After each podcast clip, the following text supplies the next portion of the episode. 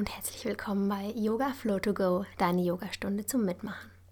Ich freue mich, dass du heute mal wieder dabei bist. Ich bin Tali. Ähm, du kannst äh, mir gerne folgen ähm, auf Instagram über tali.happy.yoga und wenn du magst, da mal eine Rezension dalassen. Ähm, wir machen heute ein ganz spannendes Thema. Es ist heute keine Yogastunde zum Mitmachen, sondern es ist eher so eine Geschichte zum Zuhören. Ähm, es geht darum, der Titel ist sozusagen, wie du, wie du Yoga machst in schlechten Zeiten oder in schlechten Phasen. Ähm, weil, sind wir mal ehrlich, jeder von uns kennt das. Man hat manchmal Momente oder Phasen oder Wochen oder Monate, ähm, oder Abschnitte, wo man irgendwie nicht so gut drauf ist oder wo man vielleicht auch sehr vom Außen bestimmt ist, wo man es nicht so richtig ja, gebacken kriegt, auf die Matte zu gehen, sage ich jetzt mal. Und ähm, die Frage ist von der Essenz her, was, was du selber draus machst. Hm, ob du dich darüber definierst, dass du nur dann gut bist, wenn du so so oft in der Woche Yoga machst. Naja, also ihr ähm, merkt es, du merkst es. Ist, äh, auch ich habe manchmal nicht so gute Zeiten. Hm, ich, war, ich war doll erkältet. ich habe immer noch diesen blöden Husten. Ähm, und, aber es gibt natürlich auch ganz, ganz andere ähm, Situationen im Leben, die einen manchmal richtig umhauen. Und da ist, ist man irgendwie mit anderen Sachen beschäftigt und, und kommt dann nicht zum Yoga praktizieren. Und das ist dann irgendwie ärgerlich und du guckst irgendwie in den Kalender und denkst, oh, jetzt habe ich schon zwei, drei, vier, fünf Wochen nichts gemacht. Ich fühle mich so eingerostet, aber ich habe auch nicht wirklich Bock dazu. Und, und das ist so spannend, weil weil da die große Frage aufkommt, was ist denn eigentlich Yoga? Was ist denn dieses Yoga? Oder wie, wie hast du es kennengelernt? Und ich wollte eh eigentlich schon immer mal ähm, auch eine Yoga-Podcast-Folge aufnehmen. Ähm, schon seit, weiß ich nicht, so ein Dreivierteljahr oder so zum Thema, was ist denn eigentlich Yoga? Und äh, genau der Kern steckt hinter der, der Frage, wie, wie mache ich Yoga, wenn es mir nicht so gut geht, wenn es mir schlecht geht, wenn ich eine schlechte Phase habe. Ähm, viele verbinden Yoga eben nur mit der körperlichen Praxis, mit den Asanas. Und, ähm, und das ist so witzig, weil ich kam da mal in einem Gespräch, kam ich da drauf, dass ich ähm, mit jemand anders drüber gesprochen habe und, und für die Person eben Yoga dieses Körperliche war. Und, und für mich ist es halt irgendwie noch ein bisschen mehr. Und ähm, und das war so witzig, weil ich dann festgestellt habe, dass ich eben in meiner Yoga-Blase so bin und dass ich so davon ausging, dass ja alle, die auch Yoga machen und äh, sich damit irgendwie beschäftigen äh, auf ihre Art, da in der Tiefe drinstecken und dass das selbstverständlich ist, dass eben noch so viel mehr dazu gehört. Also diese ganzen ja, Achtsamkeitsgeschichten, Pranayama, Meditation und so weiter. Und dass es eben nicht nur dieses, ich gehe ich geh ins Yoga-Studio und praktiziere da Yoga-Ding ist, sondern dass da irgendwie viel mehr dazu gehört. Und ähm, ich habe eben festgestellt, dass ich da in meiner, ja, eben in meiner Yoga-Blase bin oder war und denke, wenn ich das weiß, dann wissen das alle anderen auch. Und äh, es ist ganz witzig, wenn man sich dann da beobachtet bei so einem Gedanken. Und ähm, ja, eines Besseren belehrt wird und feststellt, dass andere Menschen andere Gedanken oder auch anderes Know-how zu diesen Themen haben. Und das muss ja aber auch nicht schlecht sein. Und ähm, genau, also wie gesagt, Yoga ist nicht nur dieses körperliche, Yoga ist so viel mehr. Und ähm, es gibt ganz viel Yoga-Philosophie und Literatur und Geschichten. Ähm, äh, und Interpretationen und Meinungen und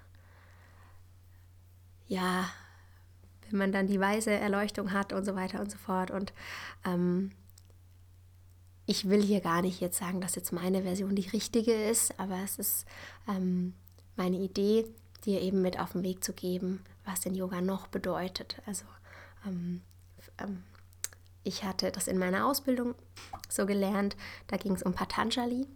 Und was ganz lustig ist, die Geschichte muss ich dazu einmal erzählen.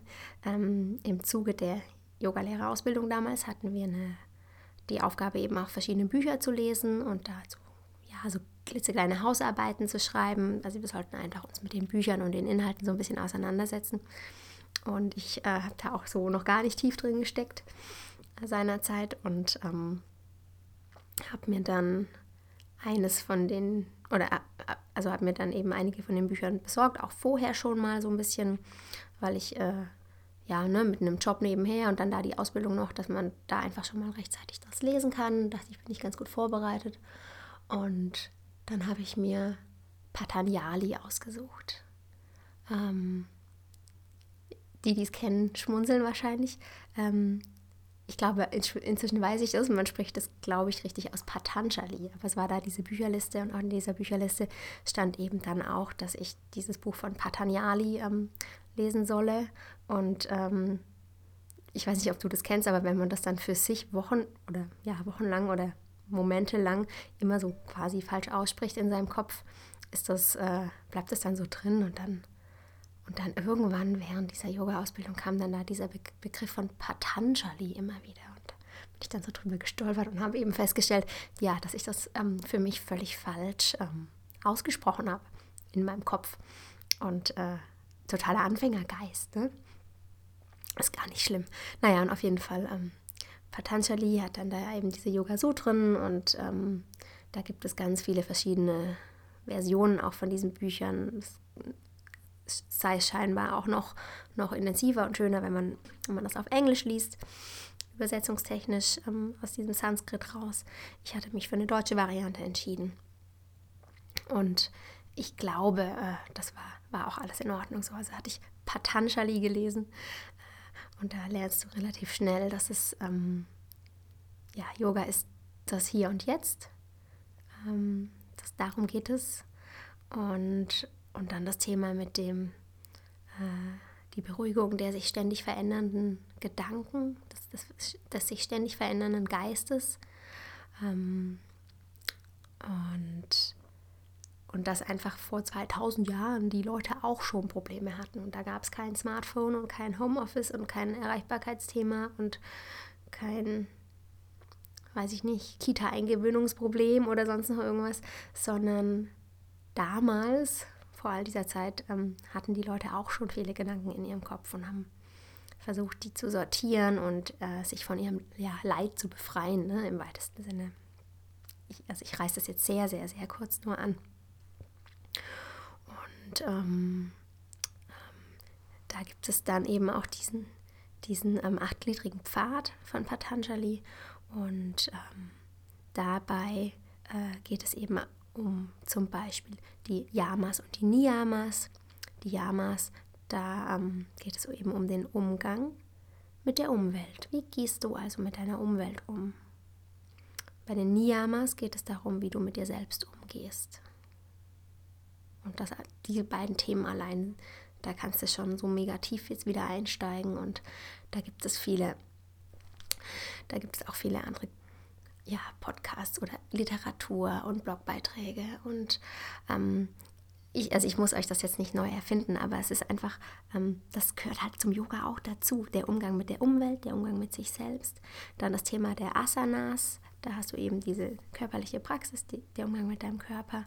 Dann hast du Pranayama, das ist das Ganze mit dem, mit dem Atem, die ganzen Atemthemen. Also ähm, dass du hier auch Atemübungen machst, vielleicht am Beginn oder am Ende ähm, einer Yoga-Übung, dass du ähm, in der Yoga-Praxis, dass du auch während der Yoga-Praxis eben bewusst atmest, dass du vielleicht die, die Bewegung mit Atemzügen synchronisierst, dich da immer wieder drauf ähm, fokussierst, konzentrierst, ähm, beobachtest, was dein Atem macht während so einer Praxis, dann vielleicht auch mal in eine Pause gehst und ne, also in, im Beobachtungsmodus viel bist dann gibt es das Pratyahara, da geht es um den Umgang mit den Sinnen.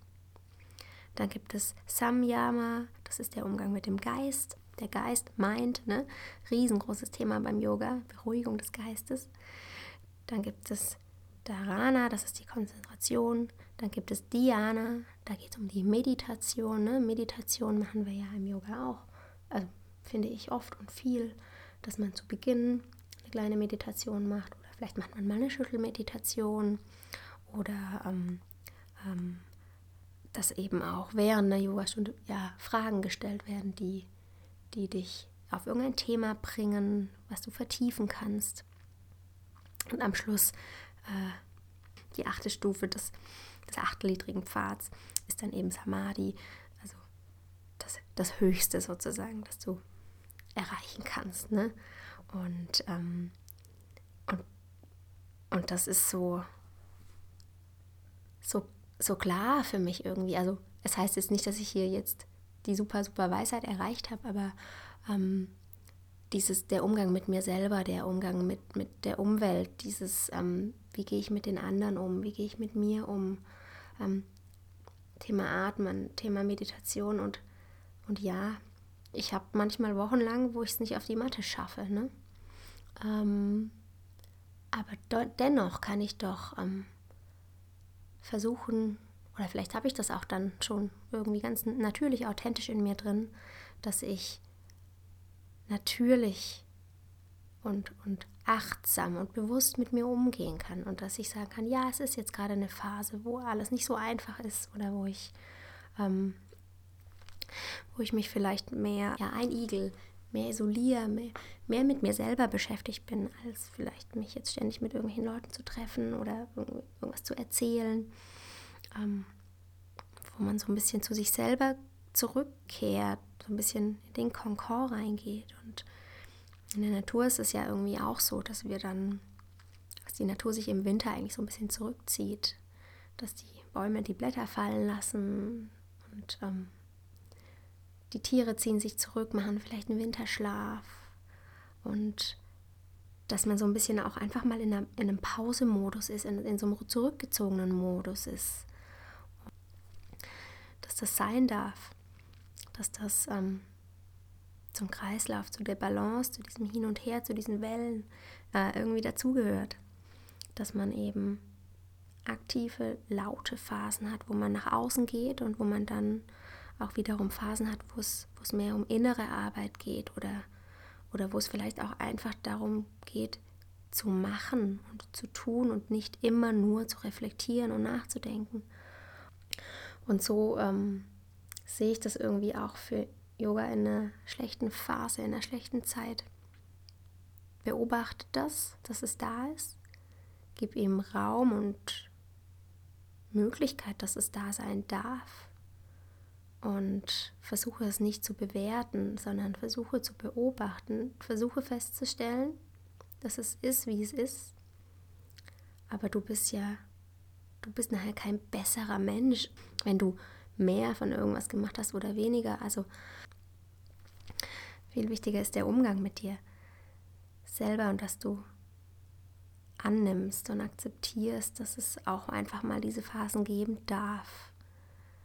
Und das macht einen irgendwie dann stärker und das macht einen auch verständnisvoll für andere Menschen, die vielleicht auch mal irgendwie eine schwierige Phase haben. Es gibt einfach Momente im Leben, wo ja andere Dinge wichtiger sind oder der Fokus auf was anderes ist oder wo, wo der Körper ganz deutlich sagt, ich brauche jetzt Ruhe und Pause und muss mich zurückziehen, weil der Körper hat, hat Superkräfte. Der Körper kann sich so krass regenerieren. Ähm, und und dann, dann ist es irgendwie doch auch schön, ähm, wenn man dem Körper, dem Geist auch diese Pause mal gibt und gönnt. Und ganz oft ist es ja auch so, wenn man, zum Beispiel wenn man krank wird, dass man eigentlich, wenn man genauer hinschauen würde, vorher schon sieht, dass der Körper dir Signale schickt, dass der Körper dir ähm, zeigt, dass er eine Pause braucht, aber du, du kannst es dann oft nicht wahrnehmen und nicht sehen, weil du steckst vielleicht auf der Arbeit gerade in irgendeinem super wichtigen Projekt drin und das musst du jetzt noch durchziehen, die zwei Wochen noch und alles ist immer so super, super wichtig. Und dann ist es, manchmal muss der Körper dir dann mit noch einem neuen Symptom ganz eindeutig zeigen, dass er Pause braucht. Und äh, vielleicht kennst du das. Oder vielleicht kennst du das auch von anderen. Ich finde, es ist eh auch immer viel einfacher, das bei anderen zu sehen, als es bei sich zu sehen. Und genau, ich wollte dir eben, wie gesagt, mitgeben, dass es nicht schlimm und nicht schlecht ist, wenn du wochenlang, monatelang kein Yoga praktizierst, sondern du einfach dann die Chance hast, äh, anders, achtsam, bewusst, bewusstsam mit dir umzugehen, Dinge einzeln machen, nacheinander. In Ruhe essen, dir was Gutes kochen, dich auch vielleicht mal verwöhnen lassen, vielleicht dir auch mal helfen lassen. Wir geben immer so gern, aber annehmen ist dann auch wieder nochmal ein anderes Thema. Es ist auf jeden Fall eine ganz, ganz spannende Zeit, wenn man äh, eine Phase hat, in der es einem ganz auf dem Leben sieht man dann eher auch rückblickend ähm, auf irgendwelche Phasen betrachtend, dass man vielleicht an irgendeinem Scheideweg stand, ähm, eine Entscheidung treffen durfte und ähm, dass ja, dass es manchmal dann ganz gut war, rückblickend, dass es so war, wie es war. Und, und wenn, wenn es vielleicht auch Momente gab, die, die sehr wehgetan haben, die dich verletzt haben, dann haben die dich vielleicht im Nachhinein größer und stärker gemacht oder sie haben dich ähm, frei gemacht, dass du in eine andere Stadt, in einen anderen Job oder einfach andere Menschen kennenlernen konntest und ähm, wäre A nicht passiert, hätte B nicht stattfinden können. Und nachher sind wir einfach immer schlauer. Und deswegen macht es gar keinen Sinn, sich zu stressen, sondern es hilft zu atmen und ein bisschen zu lächeln und, und, und stolz zu sein auf diesen intelligenten Körper, der dir manchmal sagt, wenn du Pause brauchst. Und, und wenn das eben gerade nicht passt mit dem Yoga praktizieren, der, also der körperlichen Asana oder, oder ähm, nicht in der Häufigkeit oder in der Qualität, wie du es gerne hättest, wenn du sagst, ich mache sonst immer drei, vier Sessions in der Woche und jetzt schaffe ich nur noch eine und die ist dann ganz soft oder ja, ist doch egal, mach doch nichts. So what? bist doch, du bist alive, du bist da und du bist hoffentlich gesund ähm, und du hast hoffentlich einen gesunden, tollen Geist und, und ein schönes, tolles Umfeld und kannst dir dein Leben so schön gestalten und dir die Themen und Menschen positiven Visionen in dein Leben ziehen, die, die dir Kraft geben, auf die du Bock hast, die, die dir Spaß machen. Das ist auch Yoga, finde ich. Äh, bin gespannt, wie eure Meinung ist.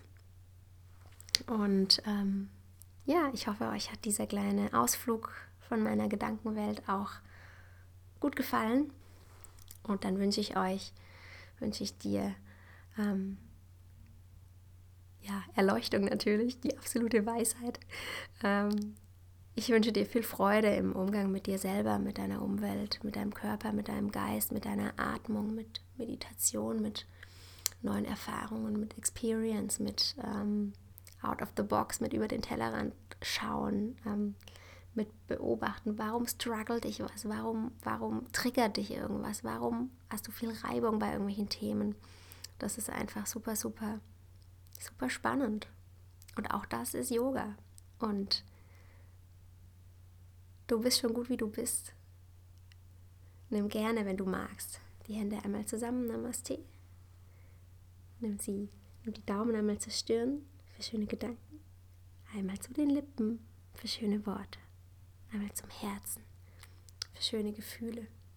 Bedank dich bei dir selber für einen Moment der Achtsamkeit, fürs Zuhören.